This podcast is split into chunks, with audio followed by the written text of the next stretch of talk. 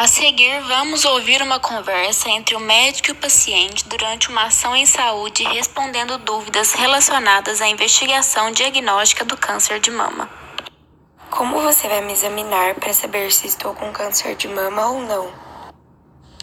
Bom, ao te examinar, eu irei fazer uma inspeção estática, inspeção dinâmica e uma palpação das mamas e dos gânglios linfáticos.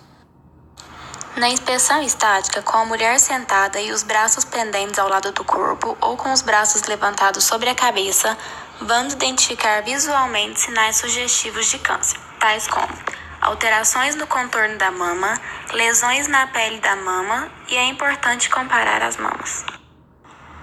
Para realizar a inspeção dinâmica, o examinador vai pedir para que a mulher eleve e abaixe os braços lentamente e realize uma contração da musculatura peitoral, comprimindo as palmas das mãos uma contra a outra adiante do tórax ou comprimindo o quadril com as mãos colocadas uma de cada lado. Palpação consiste em examinar todas as áreas do tecido mamário e linfonodos. Para palpar os gânglios, no caso, o paciente precisa estar sentado e com os braços relaxados apoiando no antebraço do examinador. A palpação das mamas é feita com o paciente deitado, com as mãos colocadas sobre a cabeça, e deve-se observar possíveis alterações na temperatura da pele e a existência de nódulos. Caso eu apresente alguma dessas alterações, o que faço depois? Nesse caso, vamos encaminhar você para investigação diagnóstica usando métodos de imagem, que servem também como forma de rastreamento para o câncer de mama. Como exemplo de exames de imagem, temos a mamografia. Ela é feita usando um mamógrafo, que é composto de duas placas que se encontram e pressiona a mama por poucos segundos para fazer as imagens, que saem registradas de uma chapa. O resultado fica parecido com o do raio-x convencional, mas com a mama como foco. Outra forma de exame de imagem é a ultrassonografia.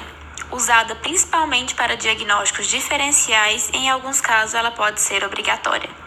Sobre a ressonância magnética, só a usamos em casos não conclusivos em métodos tradicionais. Já ouvi falar em um exame chamado biópsia. O que é e para que serve? A biópsia é um método invasivo para o diagnóstico final do câncer. Ele consiste na retirada de um pequeno pedaço do nódulo suspeito, pode ser em qualquer parte do corpo, no caso das mamas, para realizar uma análise laboratorial. E ele é um exame diagnóstico que tem o objetivo de saber se na amostra há presença de câncer, outras doenças ou não. Existem quatro tipos de biópsia: biópsia cirúrgica, biópsia percutânea com agulha grossa, punção com agulha fina e biópsia percutânea a vácuo, sendo a cirúrgica a mais tradicional delas. Muito obrigada por sanar todas as minhas dúvidas. Por nada, estarei sempre aqui à disposição para sanar qualquer dúvida que você tiver. Essas foram as dúvidas relacionadas à investigação diagnóstica do câncer de mama. Lembrem de compartilhar essas informações com seus parentes e conhecidos e nos ajude nessa campanha do Outubro Rosa.